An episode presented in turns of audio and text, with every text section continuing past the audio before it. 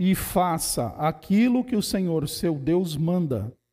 Obedeça a todas as suas leis e mandamentos, como está escrito, como estão escritos na lei de Moisés. Assim você será bem-sucedido onde quer que for e em tudo o que fizer.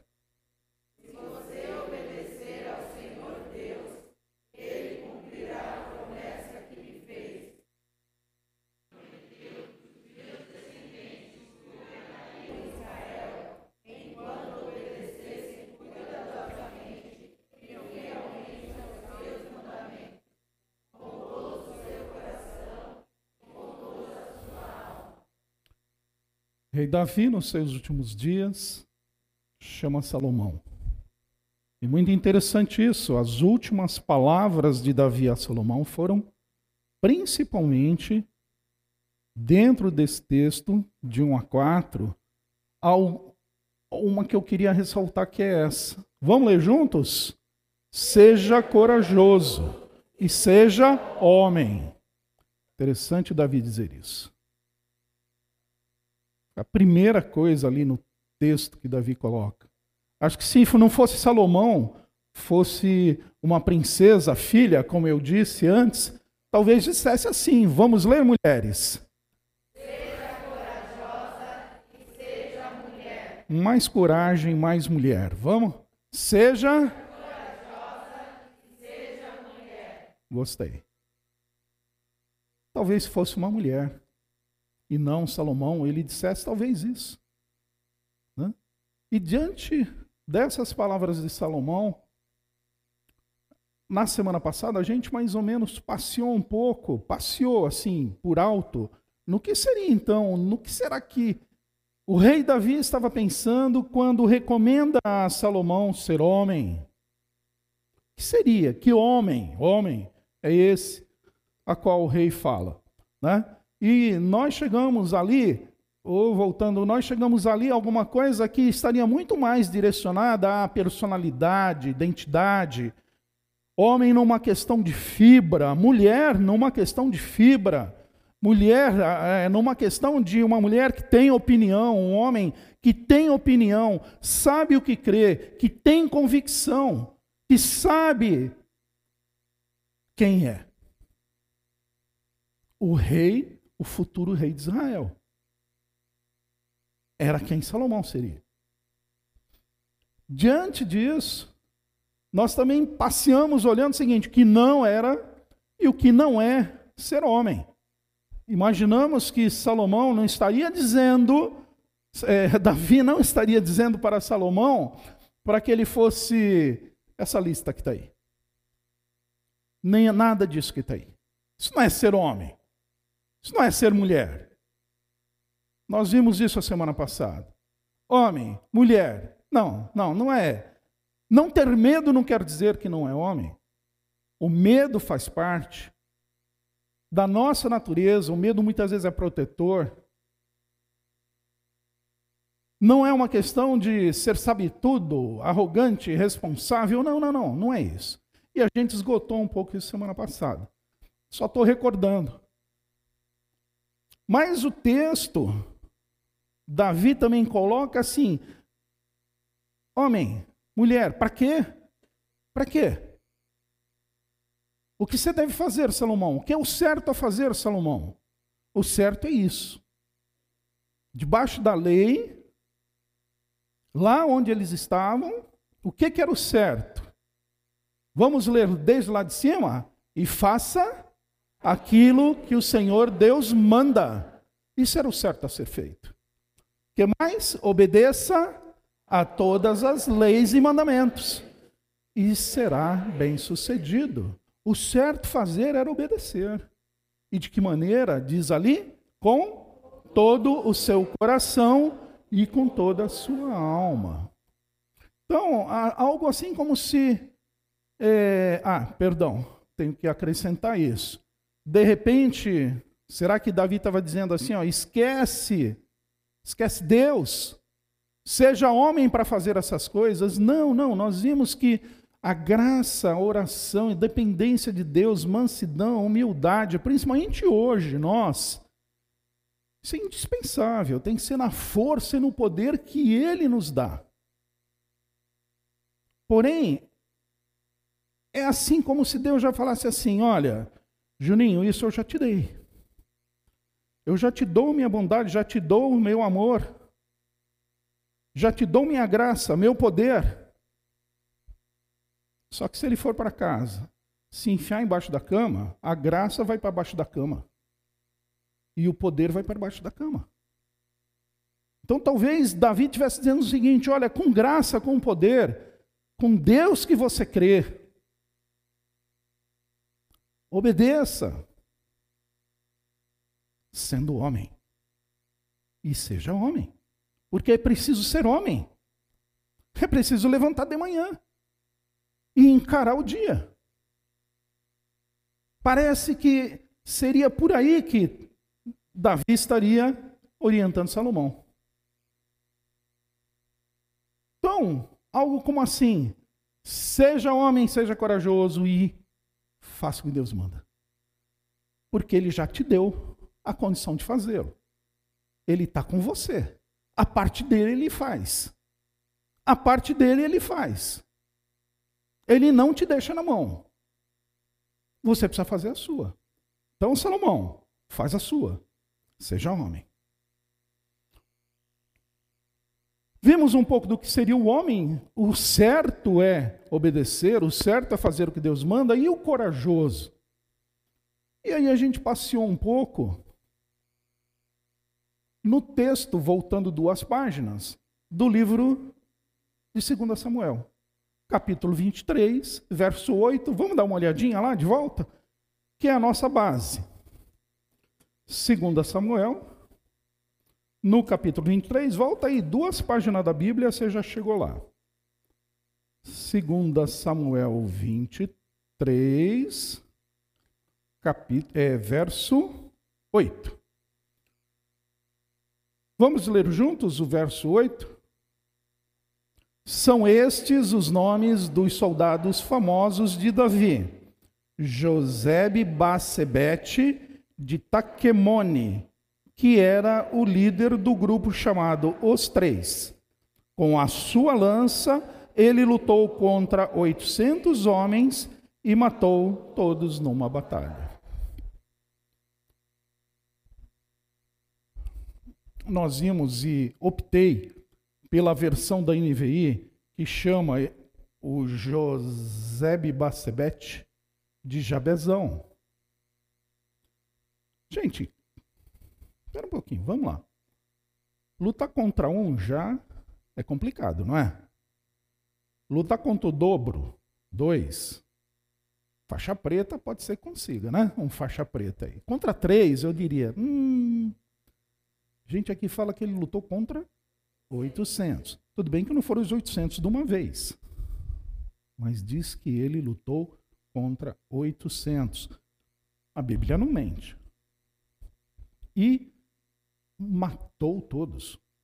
Não é só fez, é, valeu, aqui, plá, plá, plá, dois, aqui, tchum, três, e vai para lá, e plá, plá, plá, quatro, não. Diz que ele lutou e matou 800 soldados. E a gente chegou ao primeiro, a primeira ideia para a gente refletir guardar um pouco. Eu vou ler a pergunta, vocês me respondem. O que é ser forte e corajoso como Jabezão?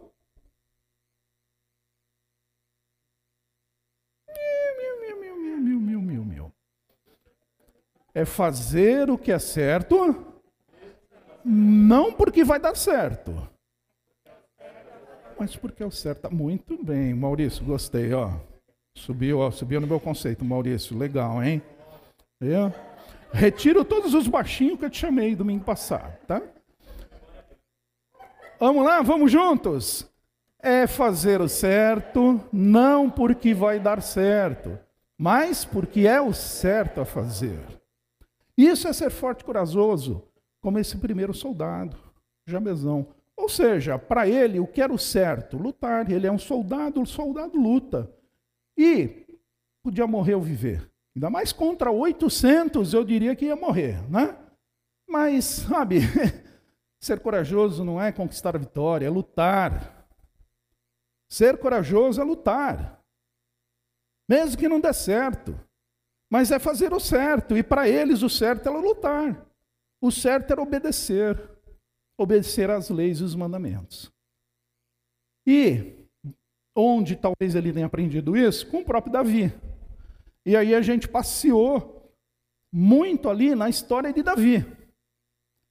A gente conhece a história de Davi, a grande maioria conhece, e, e a gente chegou lá no, no grande Golias, que durante 40 dias, 40 dias, de manhã e de tarde, chegava para o exército de Israel, que eram soldados. O que era o certo a fazer? Lutar. Chegava para o exército e gritava: Tem homem aí? E o grande rei Davi, Saul, vocês veem que eu sou meio atrapalhado, né? E o exército de Israel? Pianinho.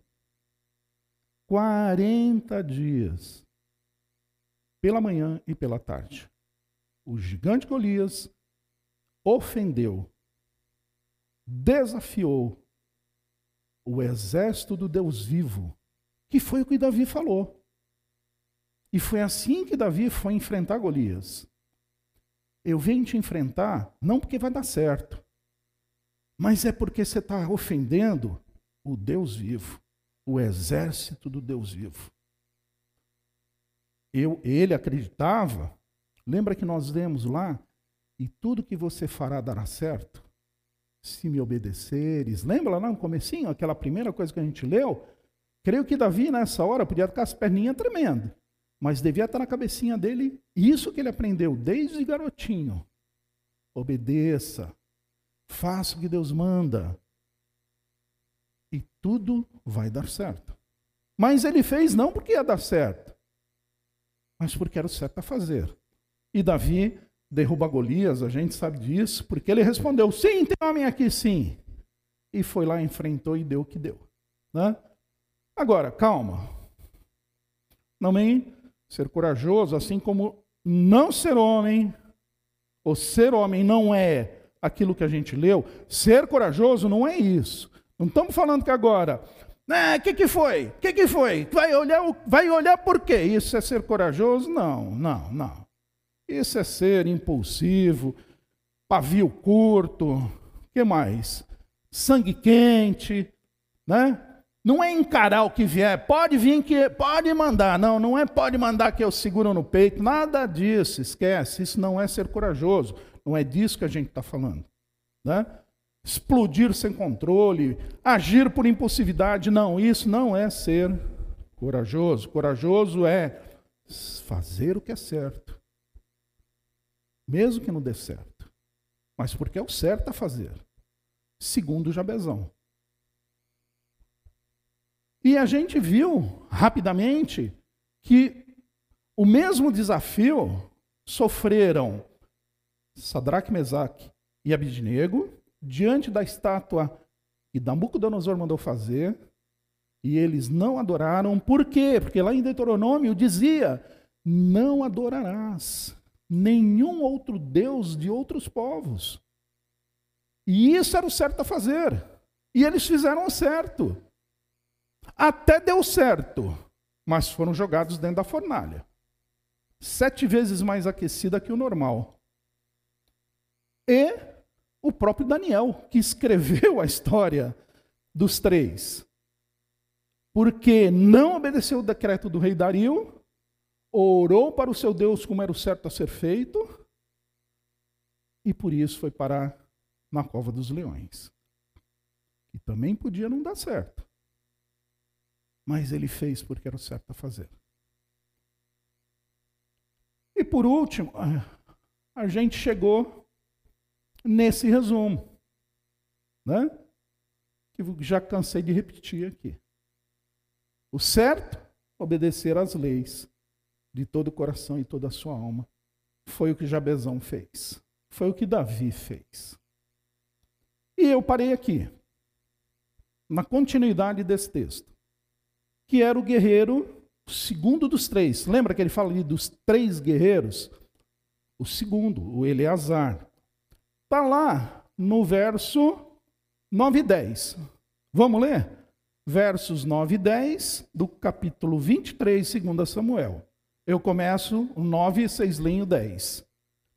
Eleazar, filho de Dodô e neto de Auí, era um dos famosos três. Uma vez, ele e Davi desafiaram os filisteus que se haviam reunido para a batalha. Os israelitas, ó, vou ler de novo. Os israelitas se retiraram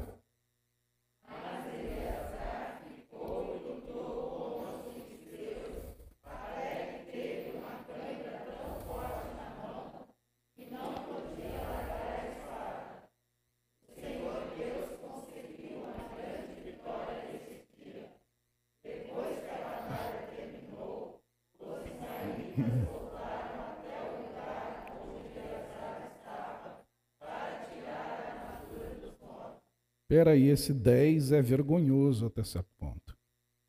Mas olha o que esse verso 10 fala.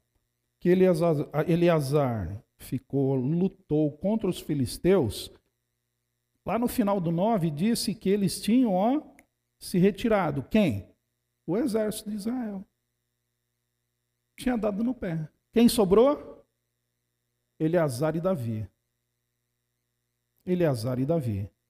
E aí, ele, Eleazar, lutou contra os filisteus até que teve uma cãibra tão forte na mão que ele não podia largar a espada. Diz o nosso texto. E aí eles tiveram a vitória. Depois que eles ganharam, o que, que o exército fez? Ainda veio para saquear os mortos. Ô turminha, hein? Cá entre nós. Mas olha que interessante, se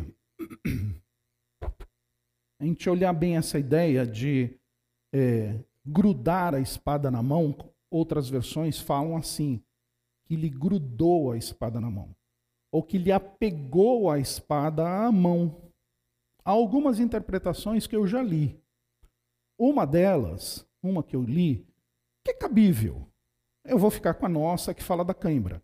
Mas uma que diz é assim: soldado, um soldado acostumado a carregar uma espada, uma espada normalmente 10 a 15 quilos, e lutar com ela. Tinha a mão grossa, calejada. Concorda? É um pouco da ideia que ele lutou tanto, lutou tanto, que fez bolha. O que acontece quando a bolha estoura? Você já teve bolha que estourou? Sangra.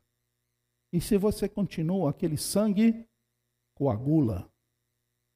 E quando coagula, ele gruda.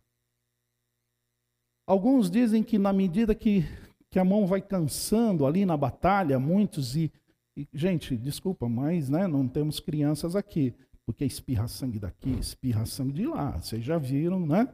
Então espirre você, espirra, escorre. Também um pouco dessa ideia. Ele enfaixa a mão para continuar lutando. E aquele sangue coagula e gruda.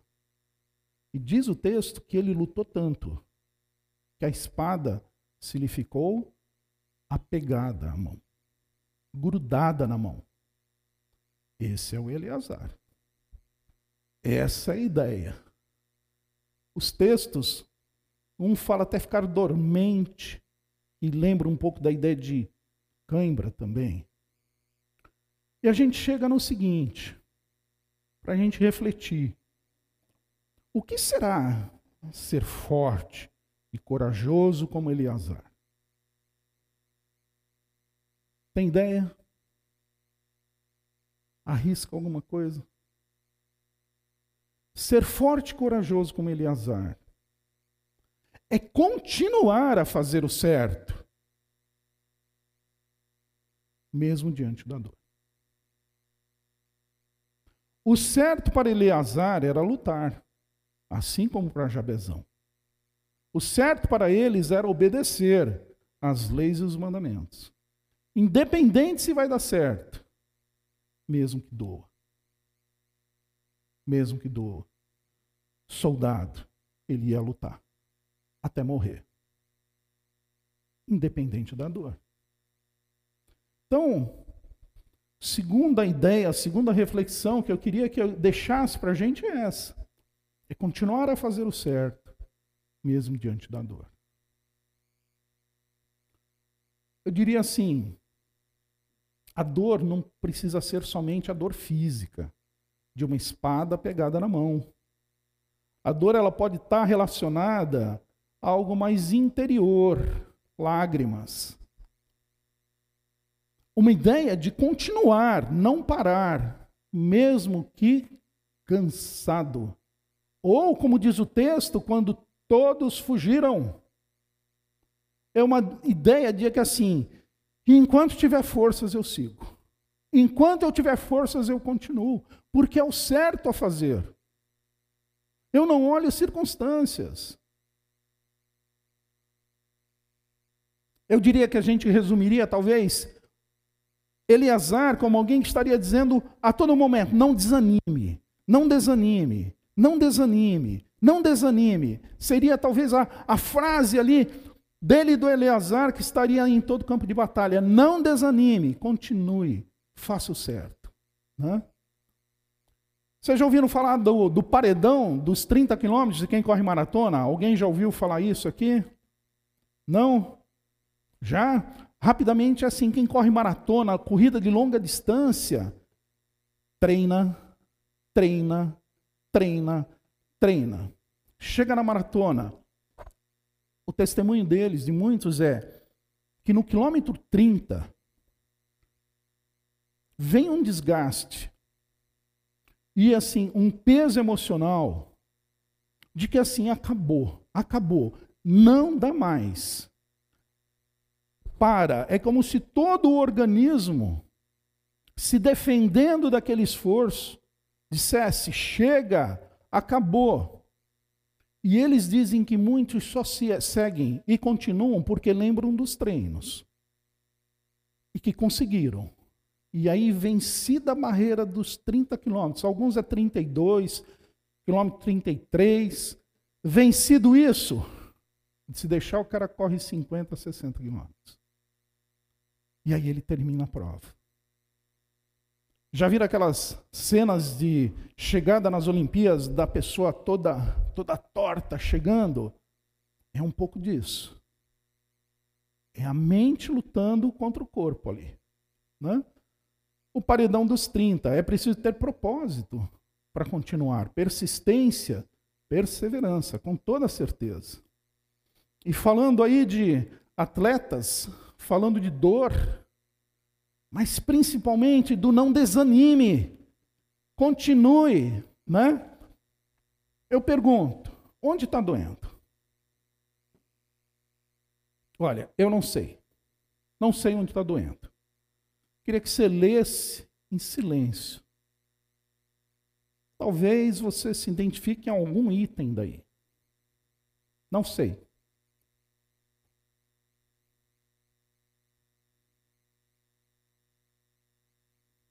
Eu sei o quanto dói a morte e a perda de alguém recente. Sei disso. Tininha também.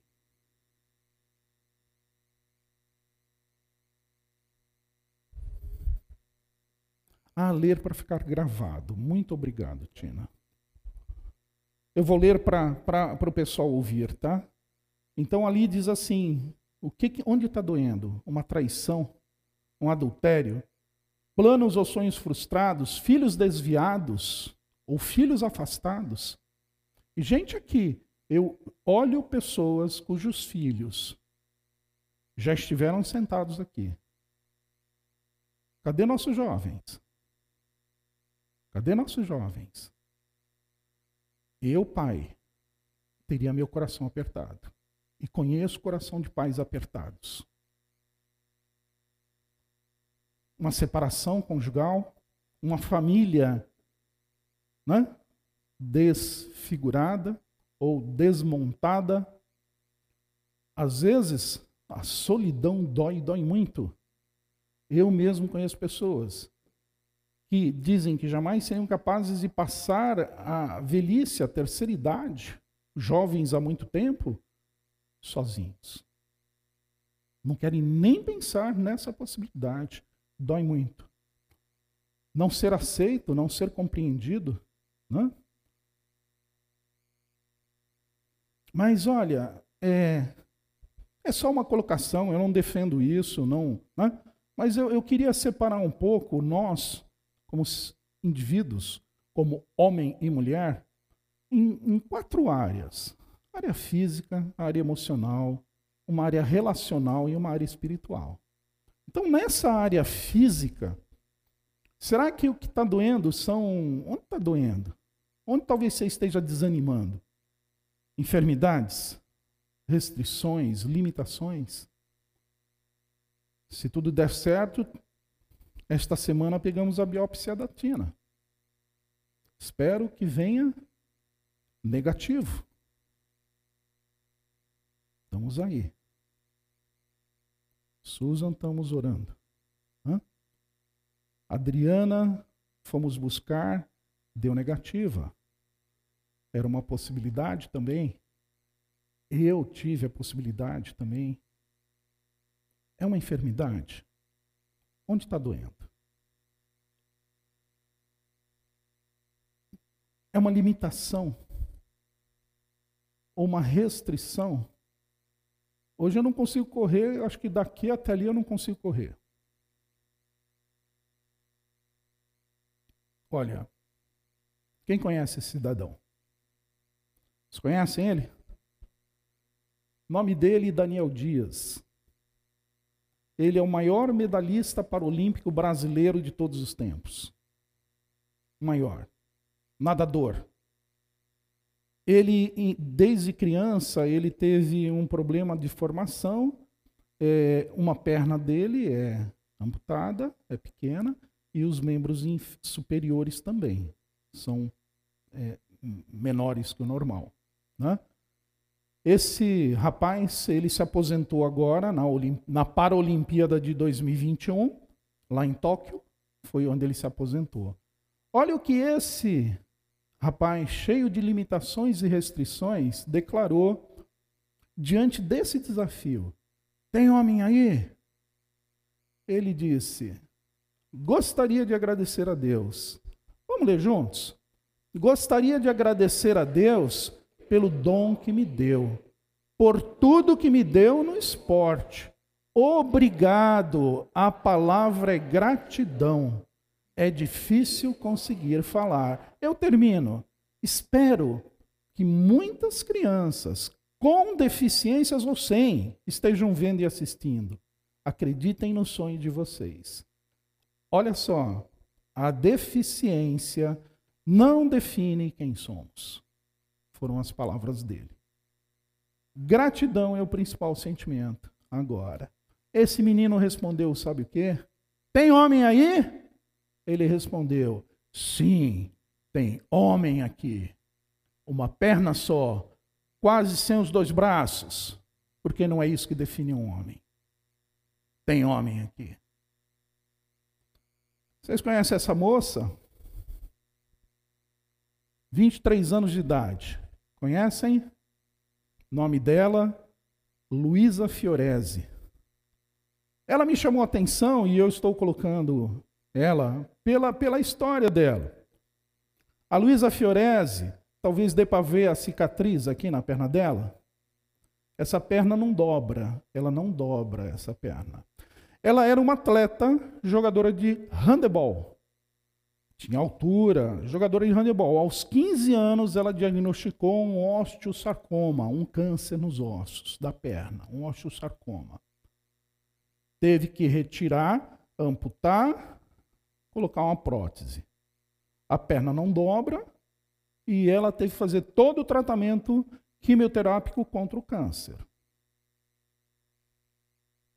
Tem mulher aí? Olha, Seis anos de tratamento. Aí ela seguia nas redes sociais uma cantora. e trocava mensagens com essa cantora, e essa cantora incentivava ela a não desanime, não desanime. E ela fez o tratamento, venceu esse câncer. Essa cantora, e aqui eu não estou fazendo propaganda da Globo, muito menos desse programa, mas essa cantora falou com uma apresentadora da Globo, que tem um programa na parte da manhã, né? encontro com Fátima Bernardes, e disse assim: Olha, é, tem uma história muito bacana para se apresentar, uma história de luta e vitória. A Luísa Fiorese. E um belo dia lá, que a Fátima levou a cantora, convidou ela para se apresentar e as duas se encontrarem. E isso aconteceu. Tem nada a ver com a cantora, nada a ver com a Fátima Bernardes, mas tinha uma jogadora paralímpica de vôlei sentado que assistiu o programa. Assistindo o programa, vendo a história dela, a altura, a garra, a fibra, a luta, entrou em contato e falou assim: E aí, vamos para a quadra? E ela aceitou o desafio. Durante toda a pandemia, ela teve que, digamos assim, aperfeiçoar a parte técnica dela no vôlei, porque ela é jogadora de handebol. E o técnico só deixou claro isso, ó. Você só vai ser chamada se você vencer tudo isso. E ela mudou de cidade, foi treinar e foi convocada. Em 2021 as meninas foram medalha de bronze do vôlei sentado e ela é uma medalhista. Tem mulher aí? Sim. Tem mulher aqui, sim. E não é por causa da deformidade, não, é por causa da resposta. Porque é fazer o certo e continuar a fazer o certo, apesar da dor, mesmo diante da dor. Onde está doendo? Eu não sei. Na área emocional, olha, pode ser ansiedade, Hoje é um mal a ansiedade que está dentro da nossa sociedade, de muitos de nós, depressão, síndrome do pânico, fobias. Eu coloquei aqui cuidar de pessoas doentes ou especiais porque há um desgaste muito grande. E eu sei disso, de você ver uma pessoa definhar. Sabe o que é que você cuidar muitas vezes de uma criança especial? Você olhar para ela e pensar qual é o futuro dela. É tão diferente do nosso. E isso não quer dizer que ela vai ser menos mulher, ou menos homem, ou menos gente. Não é verdade? Mas emocionalmente, a gente sofre. E emocionalmente a gente dói. Dói lá dentro. E olha, é, esse livro, Depressão em Graça, da Judith Kemp, essa mulher do Jaime Kemp, ela passou por uma depressão profunda. E ela escreveu esse livro de como ela venceu essa depressão. Com muita ajuda, ajuda profissional. E esse livro me ajudou num momento em que eu passei por uma depressão, quase muitos anos. Esse livro me ajudou muito. Assim como irmãos da minha igreja. E foram lá, estiveram ao meu lado e minha esposa também. E diziam para mim: não desanime. Não desanime. Ah, porque o óculos. Gente, eu tenho astigmatismo. Tá? Astigmatismo. Sabe o que eu preciso fazer de tempos em tempos? Ir num oftalmologista. O oftalmologista, ele põe um negocinho lá na frente que eu não enxergo nada, eu já pondo o óculos, já meio que não enxergo, ele fala, nós vamos ter que mudar.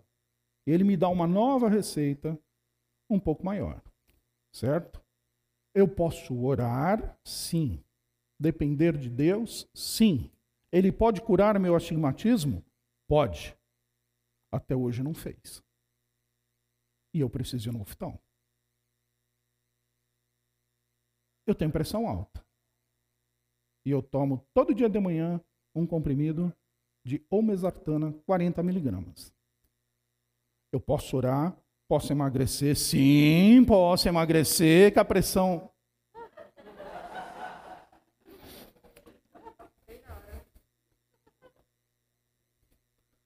Aí, ó, vou, vou, vou, vou, abre um parênteses.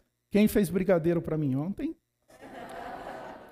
Quem fez brigadeiro ontem? Não, não foi para mim. É. Tá bom.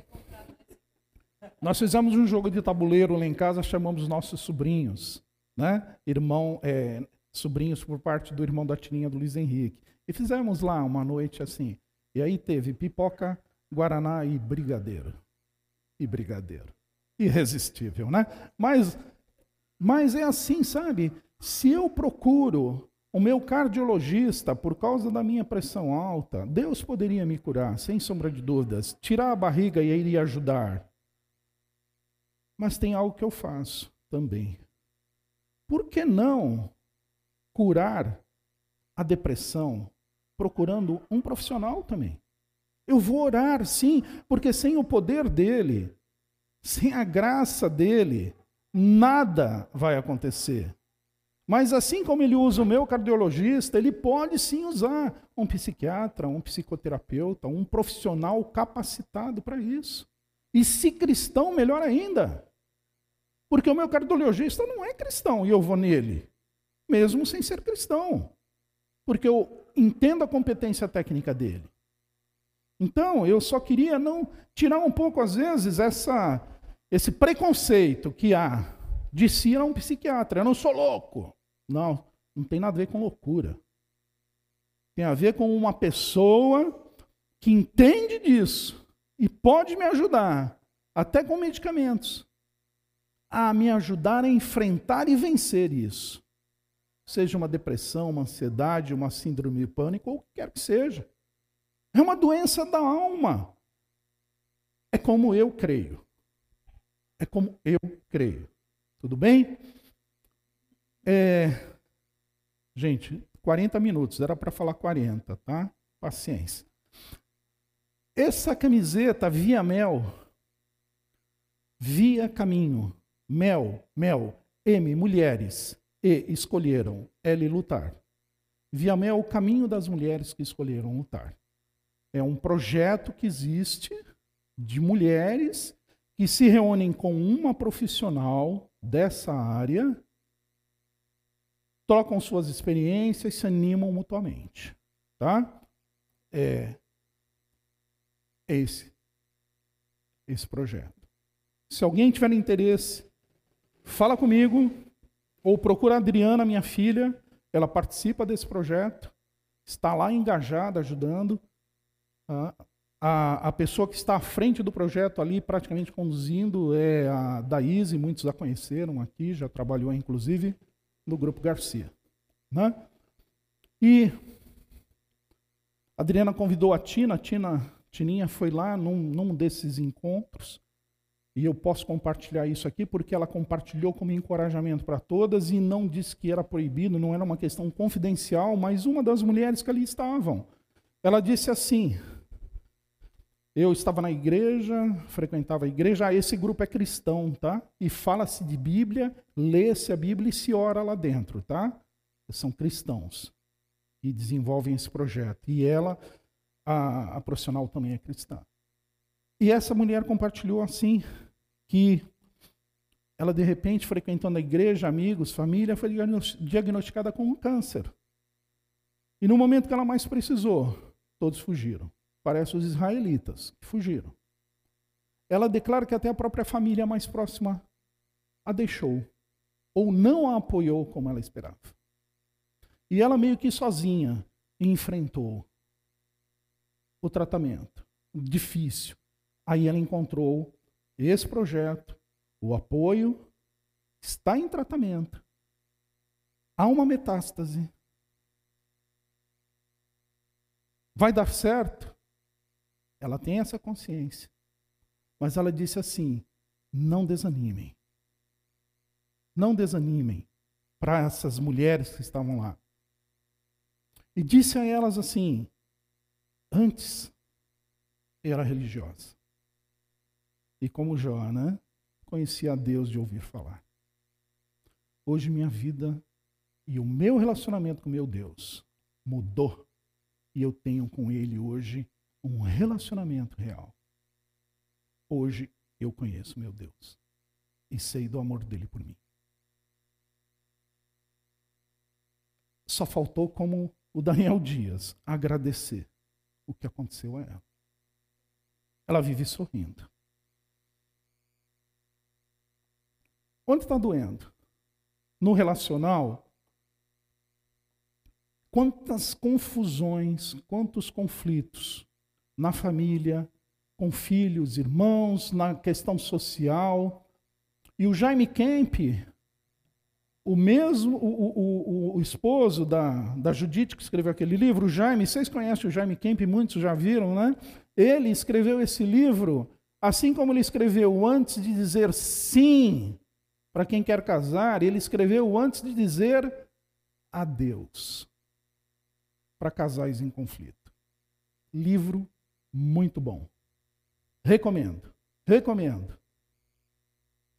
Este é outro trabalho dele excelente, muitos já viram. Esse Nós Temos Filhos dá para ver pela figura, né? O que acontece com muitos pais diante de filhos, adolescentes e tudo mais. Dois livros que eu recomendo, fantásticos, que nos ajudam a não desanimar e enfrentar anos turbulentos, muitas vezes. Tá? Na área espiritual, como é difícil muitas vezes estar com alguém que a gente queria falar, aceita Jesus, e não aceita. Dá vontade de falar assim: se você não aceitar, você vai para o inferno. Será que você não entendeu? Não é verdade? Se essa pessoa, seu cônjuge, se é seu pai, se é seu irmão, como dói isso?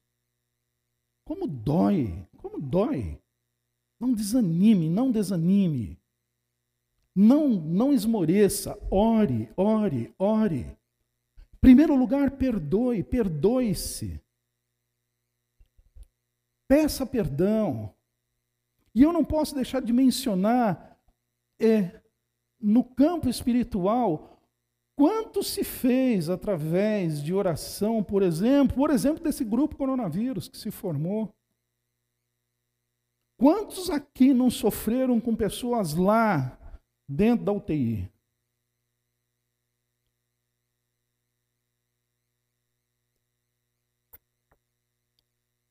Quantos? E se agarraram na oração. Eu estava lá, numa cama, dentro do hospital na costa, com o senhor do meu lado quase morrendo. Quase morrendo, o senhor do meu lado. E eu ficava falando para mim mesmo versos bíblicos e lembrando: tem gente orando por mim. Tem gente orando por mim. Tem gente orando por mim. Orem, não desanimem. Não desanimem. Se você tem que lidar com alguém, um amigo muito querido, um familiar não cristão, não desanime, lute, lute até a espada se apegar à sua mão até ter cãibra. Ore sem cessar. O que é ser forte e corajoso como Jabezão? É fazer o certo. Não porque vai dar certo, mas porque é o certo a fazer. E o que é ser forte e corajoso como Eleazar? É continuar a fazer o certo, mesmo diante da dor. Ok? E vocês vão me dar liberdade mais alguns minutinhos? Não desanime a frase dele, né? Para nós vermos o nosso terceiro dos três. Ele é rápido. Esse é rápido, prometo. Está lá nos versos 11 e 12.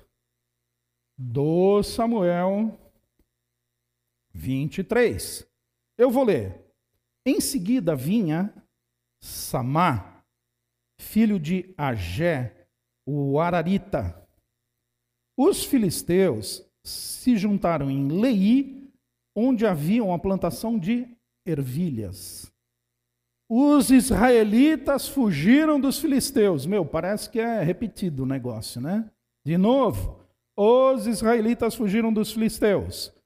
Porém, Samar ficou na plantação, defendeu-a matou os filisteus, e neste dia o Senhor conseguiu uma grande vitória. Enquanto Jabezão e Eleazar foram ao inimigo, lutaram contra o inimigo, Samar foram os filisteus que vieram. Agora, o sentido é diferente. Os filisteus vieram invadir, todo mundo correu e ele ficou e defendeu e lutou e venceu. Samar.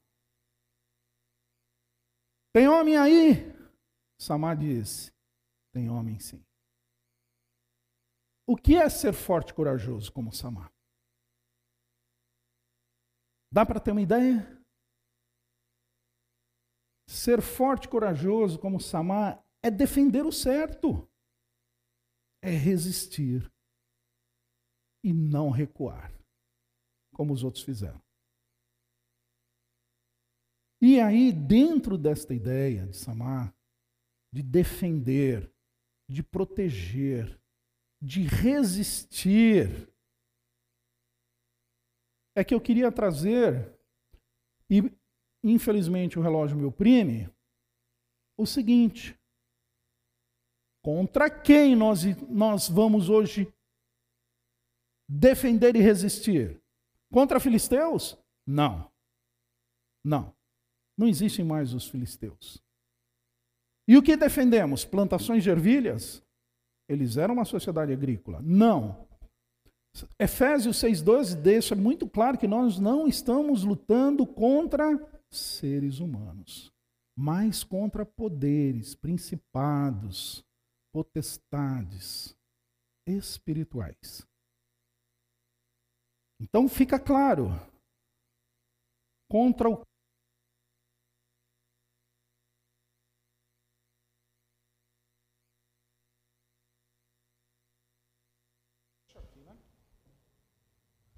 Contra o que hoje nós precisamos resistir? Não é contra pessoas. Mais ainda, de que maneira? De que maneira nós vamos resistir? Eu vou pedir para que alguém abra para mim 6,13. Mas eu vou, eu vou, eu vou dizer, vamos, vamos lá, senão o relógio me oprime. Ele diz assim: olha, vestindo uma armadura. Essa armadura, e somente com ela, somente na dependência de Deus, revestido dele, é que nós poderemos resistir e permanecer firmes sem recuar. Alguém abriu? Está aí?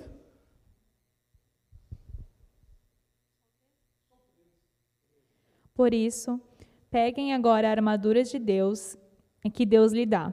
Assim, quando chegar o dia de enfrentarem as forças do mal, vocês poderão resistir aos ataques do inimigo e poderão e depois de lutarem até o fim, vocês continuarão firmes sem recuar. Ser forte e corajoso com Samar não é dizer, pode vir que eu seguro a onda. Não, não, não, não, não. Se não se revestir da armadura, vai dar mal. Se não se revestir do poder, vai se dar mal. Então, para resistir aos ataques do inimigo, vista-se, revista-se da armadura de Deus. E não é escopo nosso aqui olhar a armadura de Deus hoje. Eles eram soldados. E eles sabiam da importância do capacete, do escudo, das tornozeleiras, das lanças, né? Mais ainda, se não é contra mais seres humanos, filisteus, se é com a armadura, com o poder de Deus, tem que ficar bem claro que a gente também precisa levar a fé como um escudo. É preciso crer. É preciso ter essa convicção também. Para quê? Para proteger os dados de fora do maligno. Então, ali o escudo é mencionado como aquele que protege. E quais seriam esses dardos do maligno hoje? Principalmente, eu gostaria só de elencar esse conceito. Os dardos do maligno hoje são praticamente voltados para uma competição, uma, uma distorção das verdades bíblicas, através de mentiras e falsas ideias. Seja os dardos hoje direcionados contra os valores de família, divórcio, novo casamento, contra doutrinas bíblicas, é preciso que, como Samar, nós saibamos defender o que cremos. É preciso que a gente saiba ficar e resistir aos ataques que vêm contra, principalmente, o que cremos. A fé usada como escudo. Tem homem aí? Tem? Tem mulher aí? De novo, parabéns. Tem homem aí? Defender. Eu preciso saber. Eu preciso resistir. Eu preciso resistir. O texto de 2 Coríntios 10, 3, 5, ele diz algo, não lembro exatamente de cabeça agora, ele diz algo tipo assim, sabe? É, é, é resistindo que nós vamos levar cativo todo esse pensamento, nós vamos resistir a toda, a toda é, essa essa enganação. Alguém abre para mim, vale a pena, apesar de a gente já ter estourado o tempo. Alguém abre para mim esse texto, 2 Coríntios 10? Abre, lê para mim, faz favor no microfone. É claro que somos humanos, mas não lutamos por motivos humanos. As armas que usamos na nossa luta não são do mundo, são armas poderosas de Deus, capazes de destruir fortalezas e assim destruímos ideias falsas e também todo o orgulho humano que não deixa que as pessoas conheçam a Deus. Dominamos todo o pensamento humano e fazemos com que ele obedeça a Cristo. É assim que nós devemos lutar como Samar, resistindo. O texto de a Tina me mostrou aqui, Colossenses 2:8, fala: "Não permitam que os outros os escravizem com filosofias vazias, invenções enganosas, provenientes de raciocínio humano, com base nos princípios espirituais deste mundo e não em Cristo. Resista. Seja como Samar, defenda, proteja, assim como ele fez. A nossa luta não é contra os filisteus nem contra pessoas, é com a armadura de Cristo, no poder dele, usando o escudo da fé, contra principalmente todas essas falsas mentiras. Ou mentiras falsas é complicado, né? na minha lógica, né? mas contra essas mentiras que vêm contra a verdade e principalmente o que a gente crê. O que é ser forte e corajoso como Jabezão? Já repeti bastante, bastante vezes e como Eleazar também, e como o Samar, defender o certo, resistir, não recuar. Agora, eu pergunto: tem homem aí?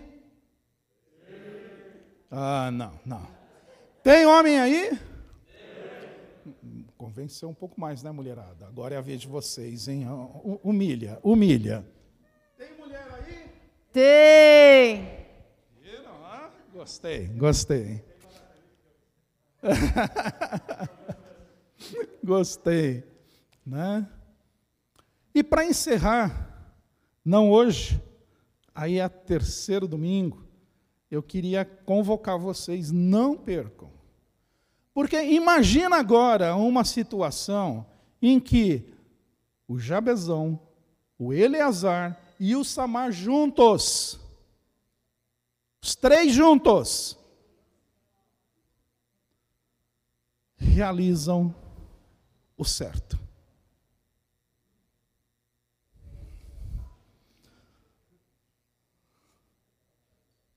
Tem homem aí? Ah, tá esperto.